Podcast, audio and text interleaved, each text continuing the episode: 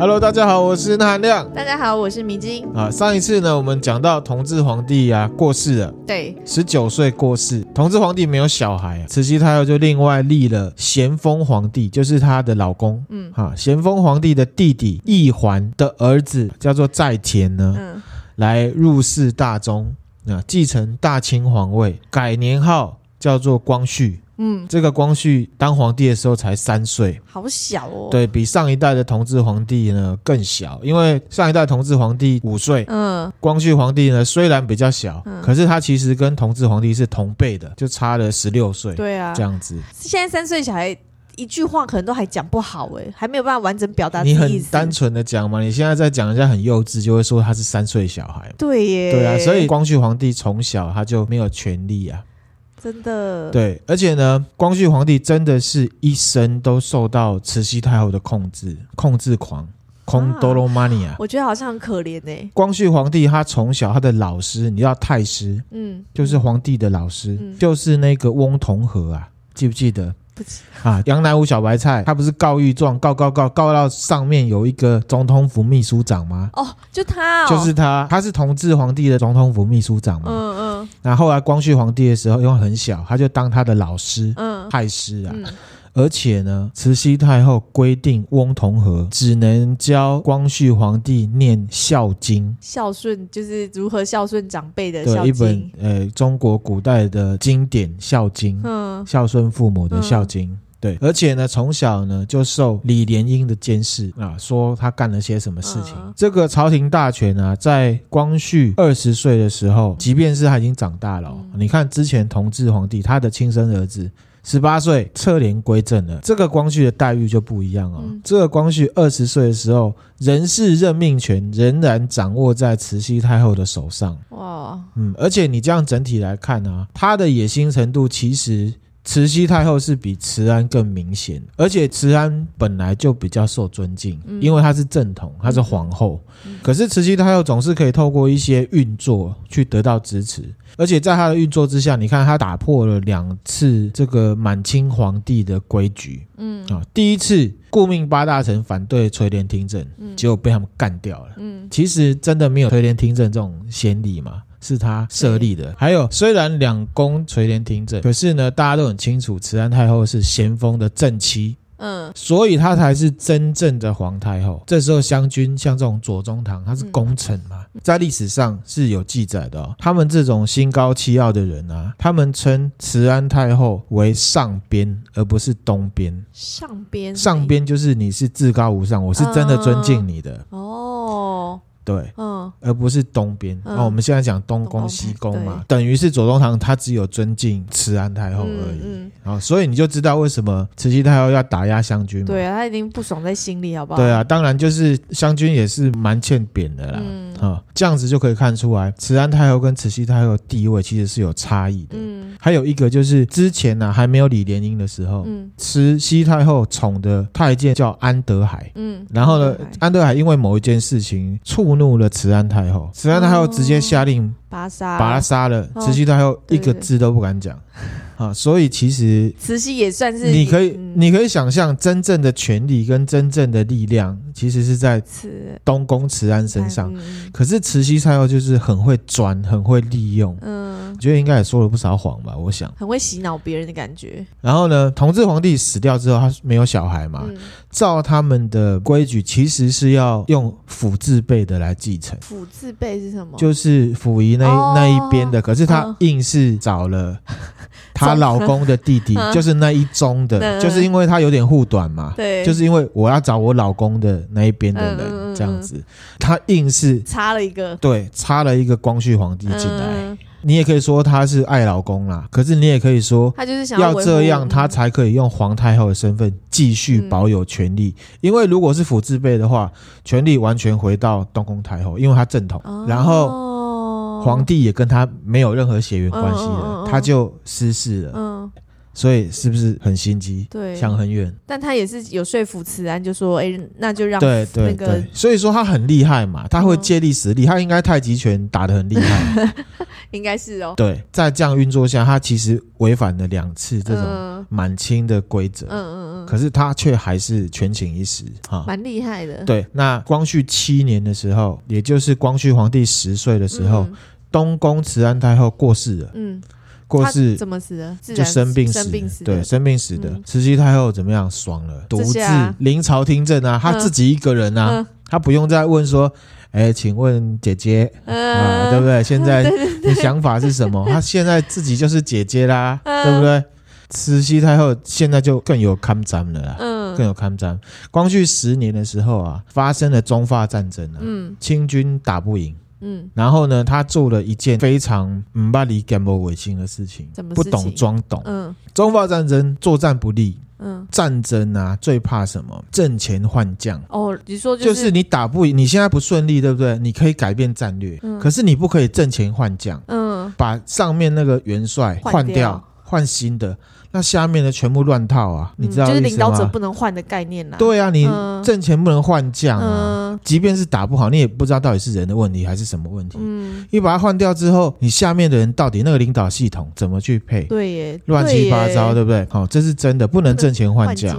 对，慈禧太后呢，罢免了奕欣，嗯，就是之前扶她上来的那个恭亲王奕欣，嗯。政变的那个恭亲王奕欣后来就当了军机大臣，嗯，就是国防部长，嗯，打不好嘛，他就直接换掉，然后呢，放了他自己的人马进去，嗯，对啊，然后呢就输了，天哪，对，就输了。当然也不能说是因为他阵前换将，就原本就不顺利，嗯。对，然后他这件事情呢，就造成了什么？中国啊，默认法国对越南的保护权。嗯，因为其以前越南把中国当成宗主国，就是要进贡。哦，对，真的哦。对，可是这有好处，就后来我们可以去柬埔寨看那个吴哥窟嘛。嗯。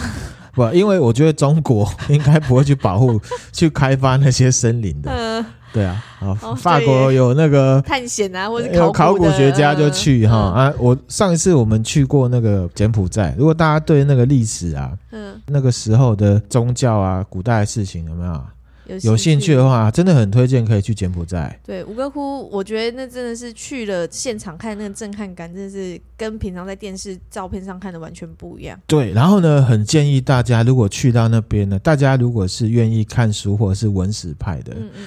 看古迹，看吴哥窟、小吴哥、大吴哥的话，嗯、可以搭配蒋勋的一本书，哦、叫做《吴哥之美》。对，哇靠，真的是太棒的一个旅程，然后推荐给大家。嗯、可是现在武汉肺炎不能去啊。对，就等等之后啦。啊，等之后，嗯、好，回到我们的正题。光绪十四年的时候，光绪皇帝呢大婚，嗯，结婚呐、啊，嗯，这时候慈禧太后又开始哈，唔把你干不卫星了，他就安插自己人，安插他的侄女隆裕皇后。对，隆裕皇后长相之前有给明星看过，对我觉得真的，真的是很辛苦啊。我觉得光绪皇帝真的很可怜啊。这个照片我会分享在 IG 跟 Facebook 上面。那其实光绪皇帝啊，他有三个太太。好，他不像唐朝的那一百多个，啊，它只有三个，就是荣誉皇后、瑾妃，然后最后一个就珍妃。珍妃大家应该有听过。光绪最爱的就是珍妃，隆裕皇后还有瑾妃啊，一直都是受光绪皇帝冷落的。嗯，因为慈禧跟光绪在政见上面一直不对盘。很简单嘛，我是皇帝，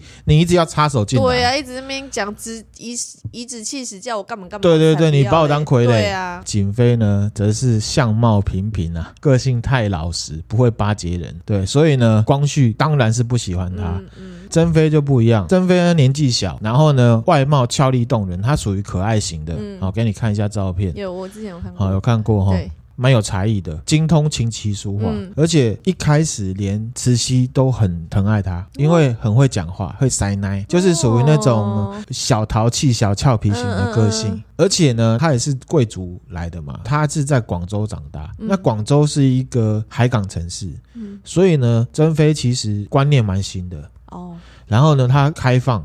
他接受西方思想，嗯、所以跟光绪皇帝非常有话聊。嗯、我觉得有话聊是很重要，嗯、这感情很快就会培养起来。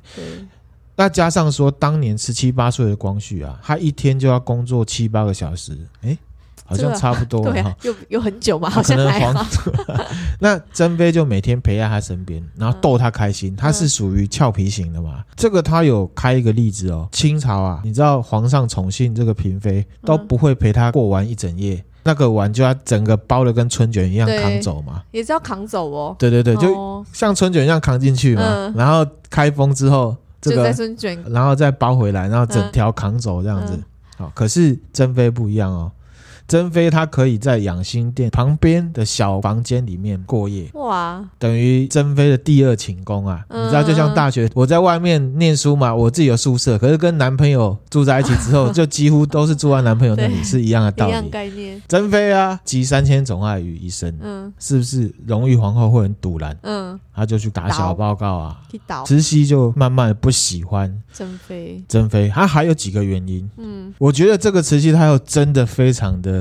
不讲道理。第一件事情得罪慈禧还有就是她呢不守宫规，她把照相机带进宫廷来玩。就是说呢，珍妃其实很喜欢拍照，嗯，就是西洋照相术。嗯、可是那时候有一个说法，哦，你说照相会把人的灵魂摄取走之类的。对，有一天就传到这个慈禧耳中。嗯，他就痛斥珍妃说：“你整天拿这个邪恶的物品，嗯，穿着不符合皇家规矩的衣服，在那边给人家吸灵魂，然后呢，灵魂有那么好吸的？反正 他就这样讲，然后就说：‘来人啦，掌嘴！’就给他做掌嘴的处罚。你知道有掌嘴吗？我知道啊，看很多传都知道。对啊。”然后呢，慈禧她又听到说，珍妃她有一个太监叫做泰安平，啊，她会经常会出现在北京东华门外的照相馆去洗照片。结果呢，一查这个真的很心机，他就是跟踪，嗯，跟踪这个戴安平，结果发现那家照相馆是珍妃开的。珍妃自己开照相馆，我已经张你嘴了，不准你拍。结果你在外面给我开这个 东西，直接开一家照相馆，专门吸人家的灵魂。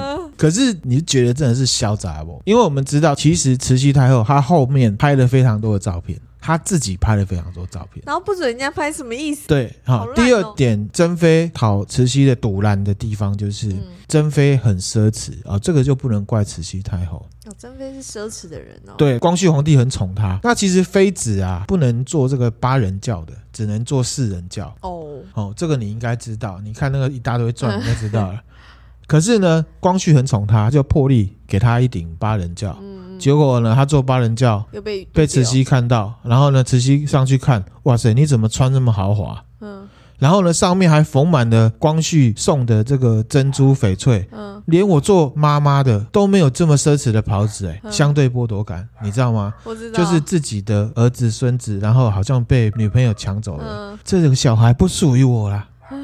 这种感觉很气啊，抓狂了嘛。嗯，珍妃因为生气嘛，磕头谢罪，对不起，对不起，以后不敢这样穿了。怎么可以穿的比太后还要嗯奢华 luxury？所以珍妃也算是她也没有很叛逆啊，就是她被俩包了，那就是跟她道歉，她也不会跟她顶嘴什么的，不会跟她呛下。谁敢跟她顶啊？慈禧你自己也很奢华，你还盖什么圆明园？我都没讲你了。谁敢跟她顶啊？慈禧太后这种个性的，你跟她讲理是。不可能的，讲不通的。俩零俩后，忙去俩掉，嚣杂不？哎，那是你讲的哈。发动给我跳哎、欸！再来就是说呢，有一个史书啊，《国文备成》，它有记载，珍妃真的是出手很大方，很怕羞。他可能觉得他有能力啊，我就是很有钱呐、啊。对啊，照顾周围身边的人。呃，他说宫女太监只要帮他做一点小事，或者是呢巴结他，嗯，就可以轻易的得到赏赐。所以宫中的太监跟宫女都非常的喜欢珍妃，而且尽全力的巴结。这如果是这听到慈禧的耳里，就会觉得现在后宫是谁最大？连朝廷都是我最大的，后宫有人比我更红，不行。然后你还抢走我的小光绪，嗯。不行，是不是生气？嗯，可是再来还有一点，这一点就真的不能怪慈禧了。嗯，因为这个珍妃她出手很阔绰啊，她薪水有限嘛，虽然她已经是妃了，她会卖官，卖官，她会收贿。珍妃哦，对，好。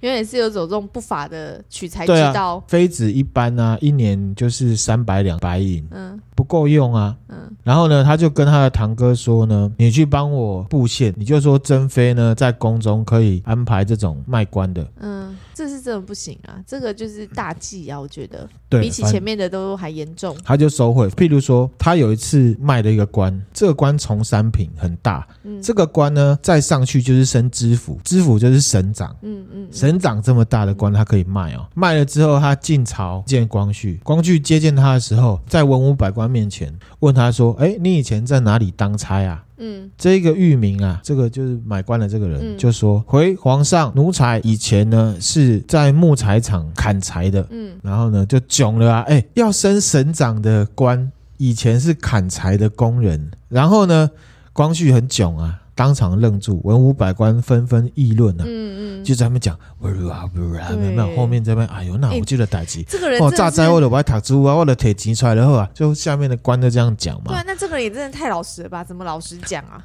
啊，所以你觉得不是卖官的问题，是他太老实的问题啊？当然是卖官的问题，我只是说他应该要那个啊。哦，了解了解了解。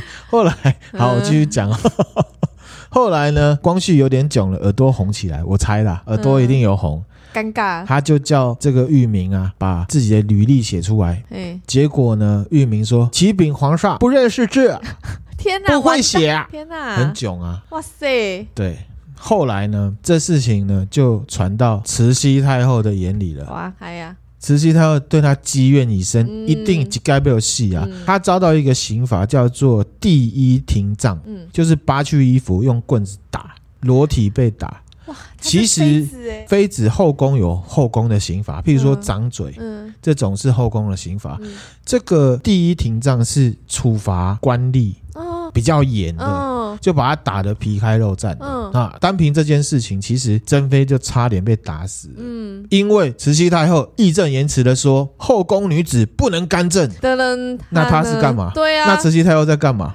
对呀、啊，所以大家现现场的那个官员会不会大家都这样子看着天空白眼，然后有一只乌鸦飞过去？但是又不敢讲啊，对啊，对就是这样。这个是清朝历史上啊很少见的。啊，光绪都没有跳出来说话。光绪是被控制的人啊，可是他不爽他很久，他不会不会那个。我跟你讲，他们平常就非常多争执哦。后来珍妃、瑾妃。不知道为什么，瑾妃是是是什么事情，我是不晓得。嗯，他们就直接被降为贵人。总之吧，反正呢，光绪皇帝他开始亲政，一直以来全部都是慈禧在讲话。好惨哦，一个皇帝做成这样，真的是很卑微耶。对，他比同治还惨。当然，同治是自己的儿子啊，把人的囝安怎死不掉啊。这是你说的哦，我说的啊。好，一直到光绪二十年的时候，一个非常知名的战争发生了——甲午战争。光绪皇帝主导战事，嗯，这时候慈禧她有复议，就是同意光绪讲的，说不能示弱，嗯，因为其实是中国跟日本在打，嗯，可是一开始打没有，清朝就节节败退，北洋水军啊也是严重受挫，嗯，这时候光绪皇帝做了一件事情。他就说：“我们现在在外面打输了，有没有？不可以让慈禧太后知道，不然他又要手插进来了，很烦呐、啊。因为之前阵前换将已经出代级了，哦、对不对？他要继续。然后呢，就有一个来最讨厌的湘军的李鸿章出现了。他呢去报备啊。”向上经营报备啊，他把开战以来一些所有的讯息交给慈禧，慈禧就很像看连续剧一样啊。第一集打输了，第二集又打输，第三集应该凹回来吧？这样子不符合电影的情节，结果又输了。哇！有这么俏皮的？那那时候刚好慈禧太后要办这个六十岁的生日 party，嗯，因为一直输，所以他停办。嗯，哦，他要停办。对，所以你说打仗的时候他很奢华什么？他当然是奢华，可是慈禧太后还是有理智的。嗯，这个历史上大家讲说他挥霍无度，他还是有他的停损点在。嗯，外面都打输了，我当然不能。嗯，可是呢，李鸿章他这个狗腿子哥啊，嗯，他呢要讨好慈禧。嗯。虽然慈禧太后已经停办了六十岁的生日 party，嗯，可是呢，李鸿章又送了九件礼物给慈禧。好，原本因为战事失利，停办 party、停止收礼的这件事情，在下面的文武百官之前传开了。嗯，哎呦，李鸿章大哥，想我看咱的都送了，我们怎么可以不送？对吧？又开始送。嗯，所以呢，这个 party 又。办起来了，又办起来了，笑欸，神经病，又被被人家强迫办起来了，所以传出来就变成是慈禧太后很奢侈，哦，但她算是被迫，被迫就是这些狗腿子嘛，被迫办文意见气候啊。嗯，他说：“哎、欸，我们这个第一把交椅李鸿章都送了，送来送去，我们怎么可以不送？万一不送，他盯上我，所人之眼看到我怎么办？嗯，大家都送啊。然后呢，这个造成怎么样？外面打输，嗯，里面在庆祝，里面在庆祝，嗯，所以呢，他的声势下跌，民间的人已经民不聊生了，又打输，又听到说，哦，对。”所以大家就觉得慈禧太后不是一个好的太后，没有共体时间。那因为呢，这个战事一直是由光绪皇帝在主导啊。嗯、那慈禧太后也知道一直输了嘛，嗯，她真的要伸手进去，动没掉啊，动没掉啊，她有控制狂嘛。嗯，今天不让她控制，我活下来就是为了控制别人。没有人可以控制的话，我活着要干嘛？嗯，可是他又想活下去，所以他只好控制他。他关闭了光绪皇帝跟这些臣子讨论国政的书房。红起来，不准你去，不准去。他命令这个翁同和啊，嗯、这老师嘛，之前的对，嗯、当国防部长，嗯，来得知说现在前线到底是怎么样。一方面，他也威胁曾妃，嗯，你不准再跟皇帝在那边打情骂俏了，嗯，不准，因为他要惩罚光绪皇帝，嗯，就很像是你考试考不好，嗯，不准你，你不准打电动了，不准，你也不准出门了，嗯、打篮球，卖熊娃把篮球在你面前戳破，嗯。就是要逼光绪皇帝把这个战事主导权啊交给他，嗯，对，可是已经无法挽回了。嗯、光绪二十一年的时候，甲午战争失败，嗯，北洋海军全军覆没，嗯，然后日军已经打到山海关了，嗯，再打进来，搞不好整个中国就变成现在是日本。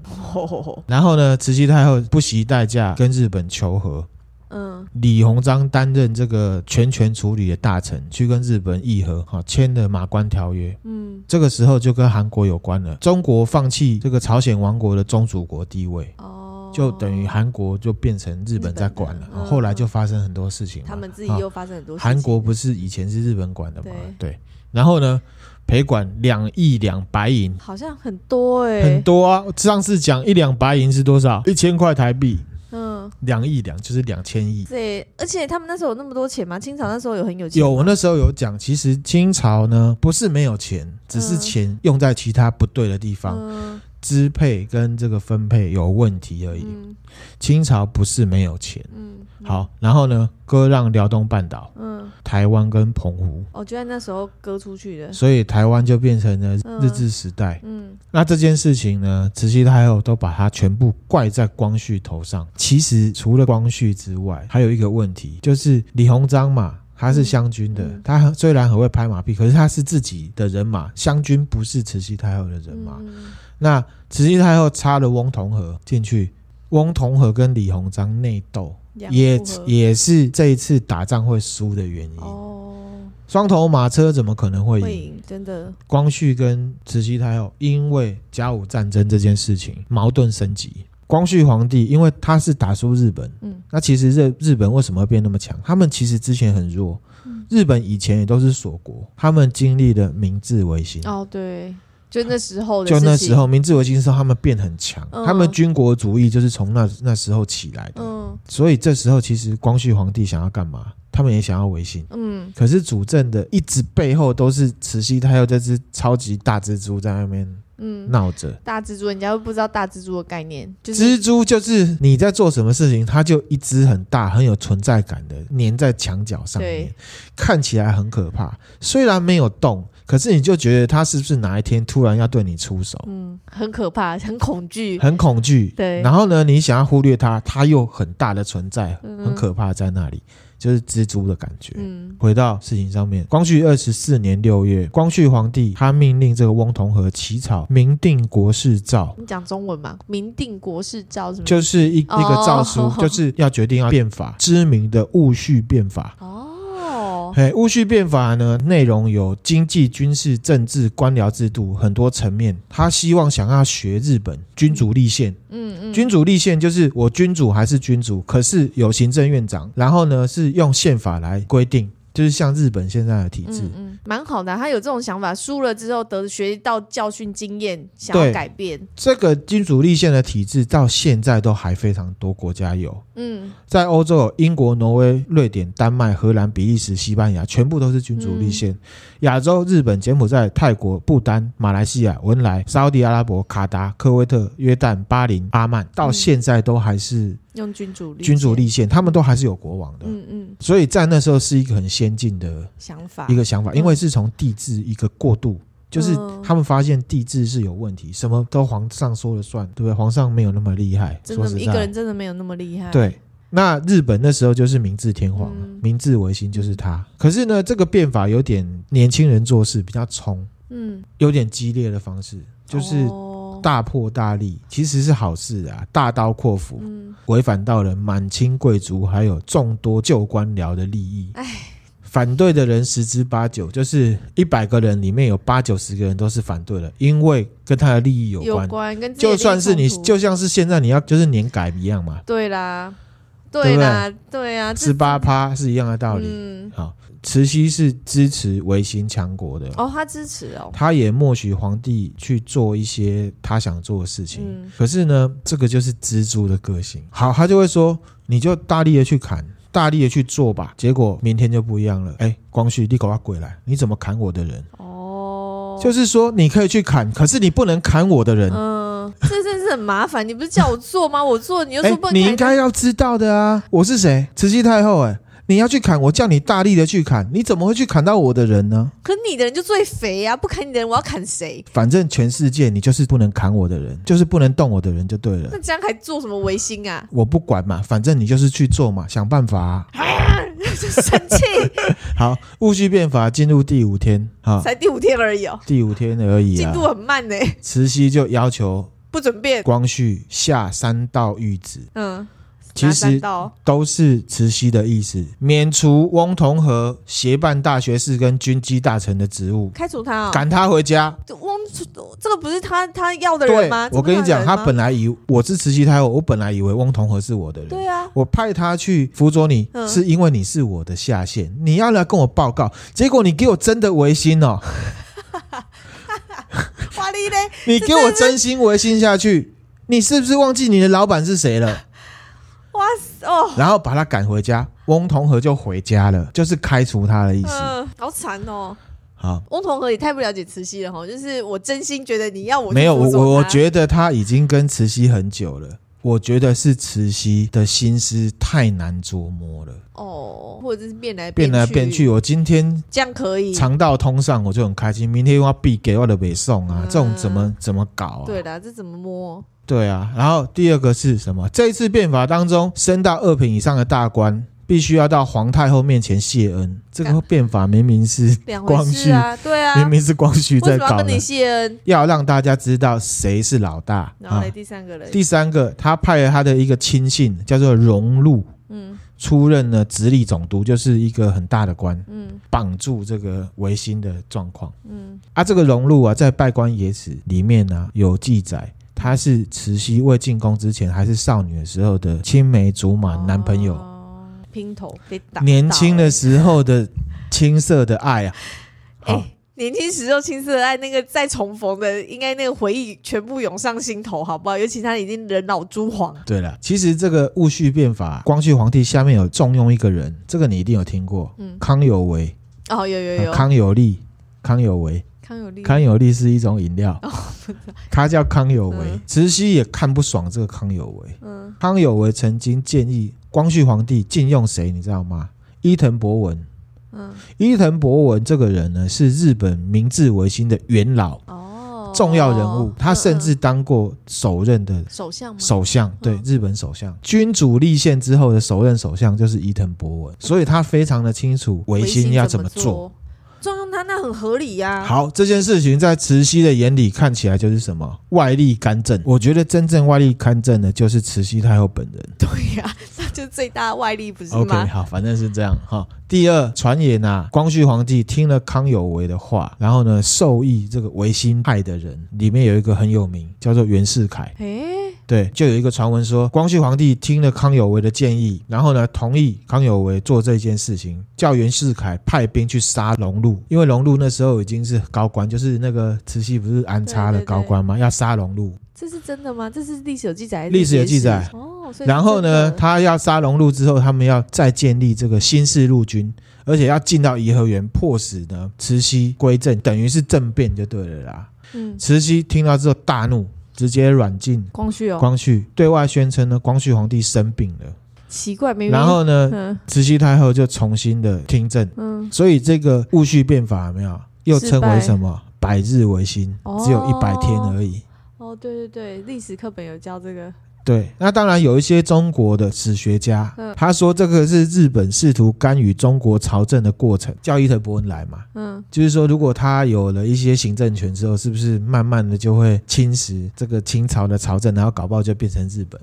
这是有心人士的说法吧？啊，对，反正中国的历史学家是这样认为，嗯嗯、这样子哈。那是不是这样呢？大家可以自己判断讨论，或者是上 IG，我们就一起来讨论，嗯、就是你的看法是什么？嗯嗯嗯。好，回到那个慈禧太后这边呢，戊戌政变之后，慈禧太后就宣布又又再来那个听政了，架空。什么听政？他就是从政，好不好？从政，然后呢，直接架空光绪。我觉得堂堂一个皇帝做到这样，真的是很孬哎吼。很孬啊！他明明就已经是皇帝了，他为什么还要被他这样子弄？觉得慈禧太后在我心目中就是有一点跟武则天一样，就是自己爽怎么样就怎么样，真的不是一个有什么超前思考，为了国家，为了那个，并不是。但是我觉得慈禧跟武则天有一个不一样，是武则天至少反正他想这样，我就是表现出来。对啦，然后慈禧是变来变去，又好像表面同意你，可是我私底下其实就是在弄你。我觉得这比起来，就是比武则天还要讨人厌。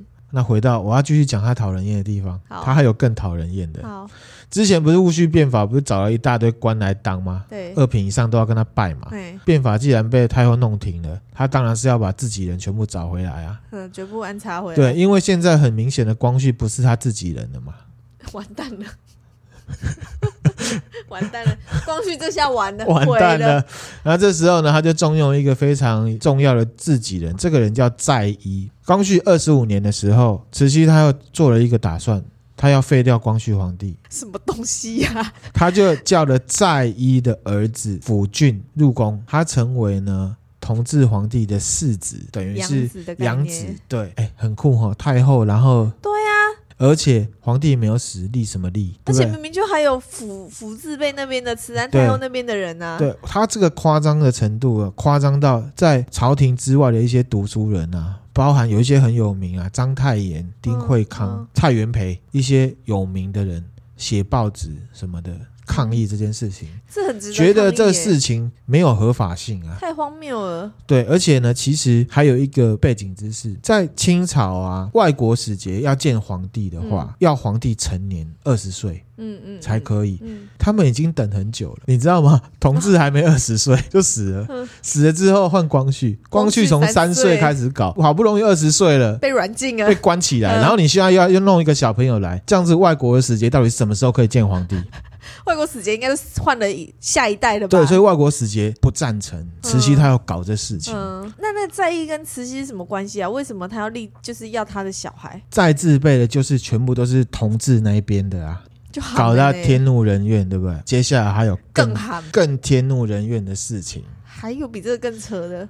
到了呢，光绪二十七年，一九零一年，就是著名的庚子年。天哪，跟去年一样是庚子年。庚子年灾祸频仍啊！嗯、那时候呢，慈禧太后为了挽回人心啊，因为你知道，声势大大，声势大跌啊，她也要维新呢。奇怪，人家光绪要维，你不不给人家维，然后自己又要再维。对啊，笑诶。慈禧太后讲了一副是她首创一样，效仿日本实行君主立宪。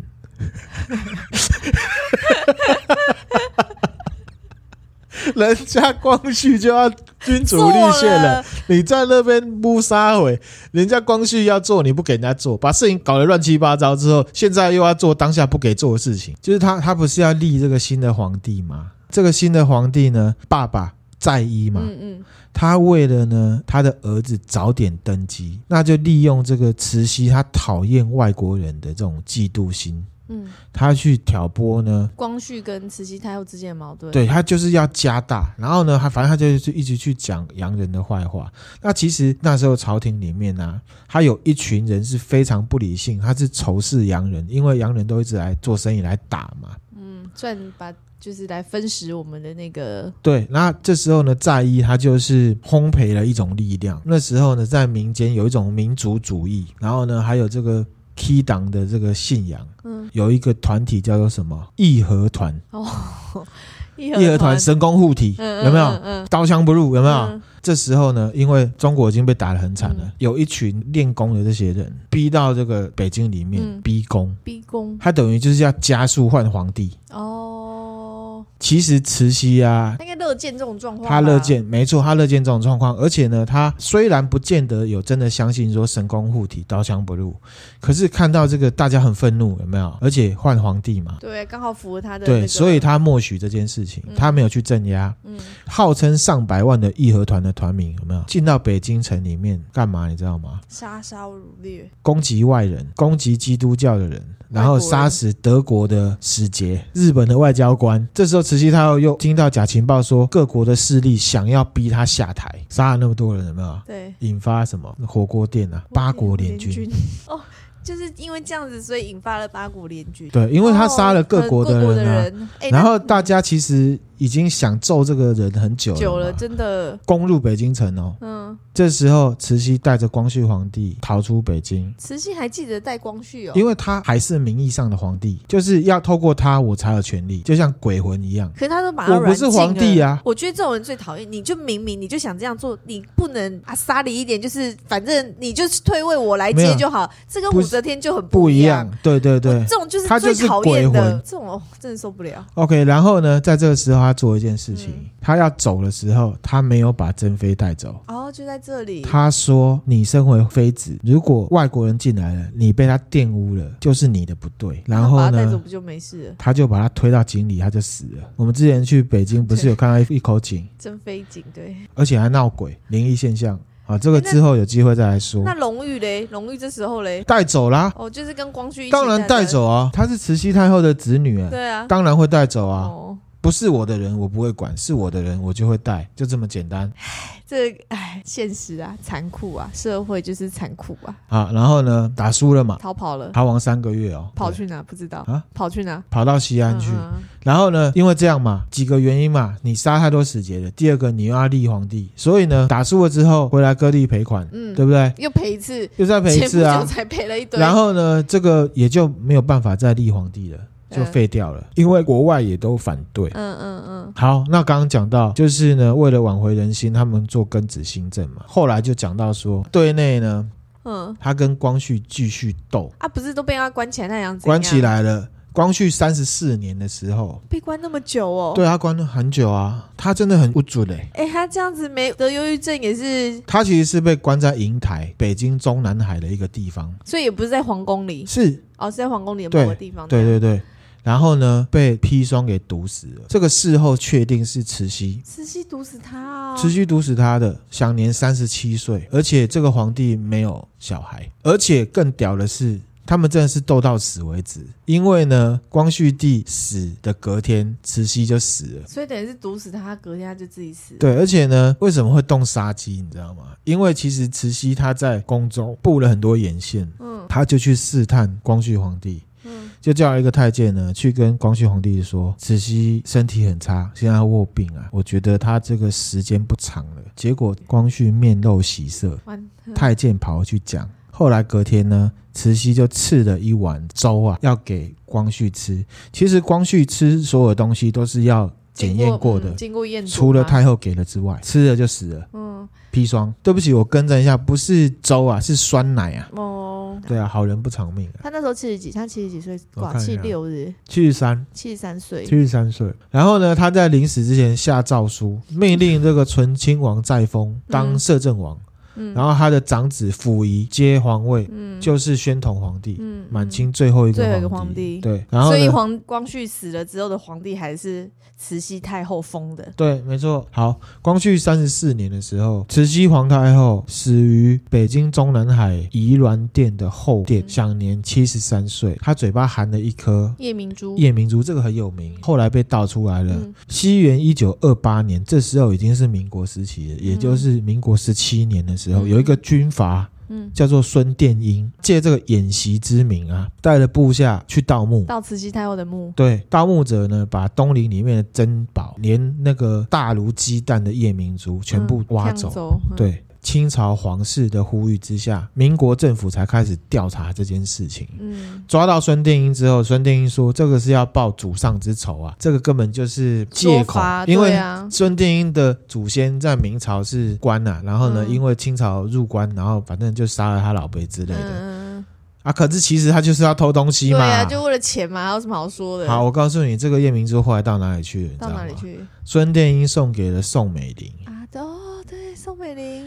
对，好像对，之前好像有说，对，那后来呢？宋美龄有一直保有他吗？哦，现在不知道在哪，不知道。好、哦哦、OK，好。后来是溥仪派人去善后那个陵寝，重新炼尸。嗯，负责去收尾的这个人啊，说呢，慈禧太后的遗体被扔在她陵墓的东北角，双眼两团下陷，全身衣服都被扒光，只穿一条内裤，这就是她死后的下场。嗯、好，慈禧太后的事情我们讲到。这边，嗯，我觉得慈禧太后这一生真的是没谁给那么棒给赛熊屋，嗯、然后她最后什么也没得到。有啦，前面有同治中心呐。相较这两个女人，就是慈禧太后跟武则天，如果这两个比较啦，比较讨厌慈禧太后。今天分享的内容就到这边啦。如果大家听了觉得有趣的话呢，可以分享给你的朋友。好，今天分享的内容就到这边啦。谢谢大家，谢谢大家，拜拜。拜拜。